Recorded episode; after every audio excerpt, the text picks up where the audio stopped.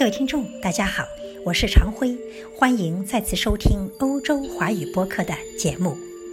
都知道《心经》全称为《般若波罗蜜多心经》，那么般若究竟是什么？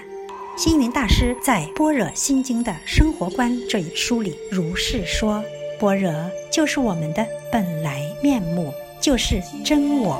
现在的我是假我，真我就是般若。我们人人都有一个真理般若。人所以愚痴愚昧，就是因为不能认识般若，不能认识自己的本来面目。现在我们读《般若心经》，就是为了认识自己，找到自己回家的道路，把每一个人自己的本源探究出来。那么，般若就是智慧吗？不错，梵文的般若用中国的字来说就是智慧，但是智慧不能代表般若，只能勉强的说般若是智慧。星云大师在这本书里分段为我们厘清了般若与智慧的不同。般若与智慧有何不同？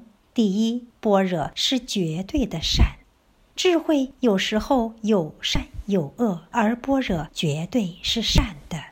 科学家制造电话，让我们在几千里路以外就可以和别人通话。制造电视，让几千里外的人都可以看到表演；制造冰箱、冷气、电脑，让人类的生活更为便利。诸如此类，科学家的智慧真是了不起。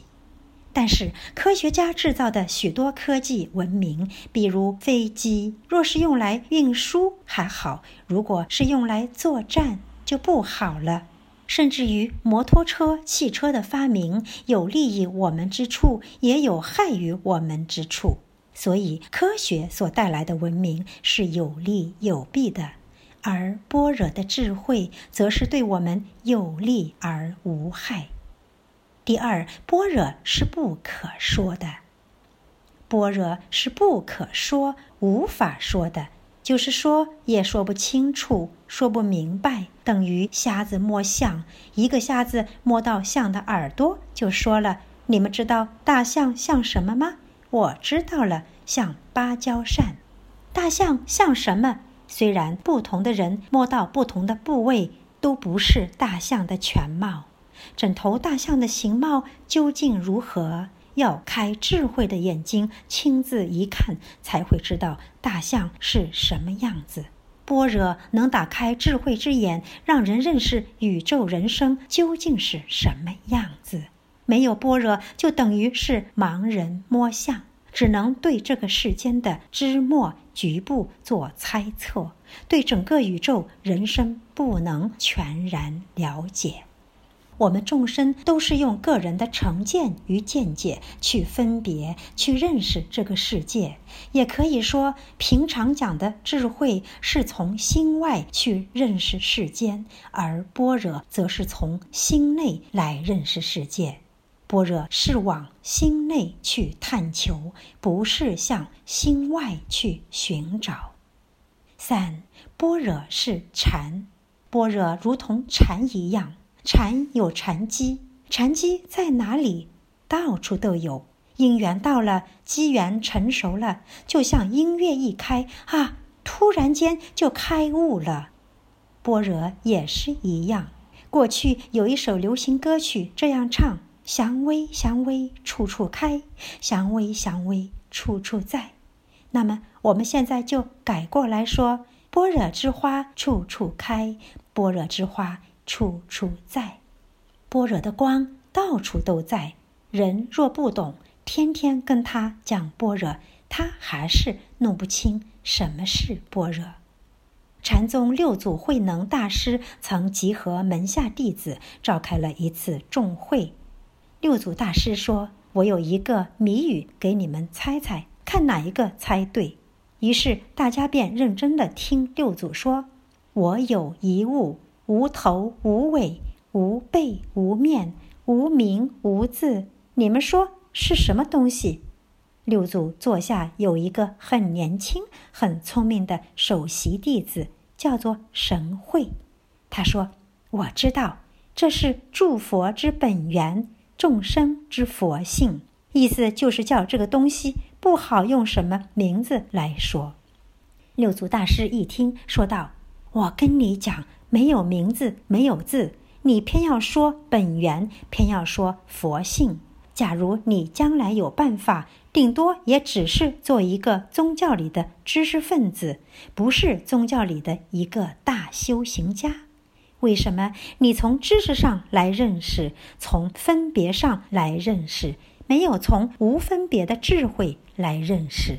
你从分别的智慧来说明，没有从无分别的般若来说明。星云大师说：“我常有一个感觉，是佛法的，有时候不是佛法，不是佛法的反而是佛法。关键就看你有没有般若。比方我们穿着袈裟念经拜佛，样子是在拜佛，但是心里面却妄想纷飞。”那么是佛法的，也不是佛法了。我行布施救济，不过心里贪心，希望人家感谢，觉得自己很荣耀、很了不起。那么布施本是佛法，也变成不是佛法了。我们看到历代禅宗的祖师对学习者的教育，有时候是违反伦常的。在禅宗语录里可以看到，有时候师傅跟徒弟讲话，徒弟上去就是一拳，而师傅还哈哈大笑，笑过后又给他两个耳光，徒弟又再上去拿个棍子打师傅。我们看到心里可能很吃惊，这成什么寺院，成什么体统，成什么师徒？可是他们在那儿打架，打的却都是佛法。那是最微妙的教育，最微妙的禅机，那是禅宗的棒喝教育。要了解般若，不能用一般的观念来理解，因为般若不是常识知识，用常识知识来测量般若的样子是摸不出来的。因此，如何透露般若的气息？般若究竟是什么样子？是要通过真修实证。才能获得的般若，不能把它翻译成智慧，因为智慧有时是错的，知识是靠不住的，因为知识会害病，知识一害病就变成愚痴了。俗话说：“聪明反被聪明误”，所以聪明智慧是不可依赖的。用儒家的三达德智仁勇来说，般若是大智慧，是智。般若是大慈悲，是仁；般若是大菩提，是勇。把智、仁、勇，把智慧、慈悲、菩提加起来，就是般若。般若的大智慧，不是认识虚假的外在，不是偏见邪见，而是要认识宇宙人生的真相。般若不是消极的，般若是非常积极的。所以是大勇猛的大菩提。什么是大勇猛？就是对止恶向善、对断除烦恼、趋向解脱之道有很大的勇敢。用佛法来说，般若是圣意智，智慧是世俗智。不过，要认识圣意智的般若，还是要从世俗的智慧开始。如何认识这个无分无别的般若，也要从有分有别的智慧慢慢学。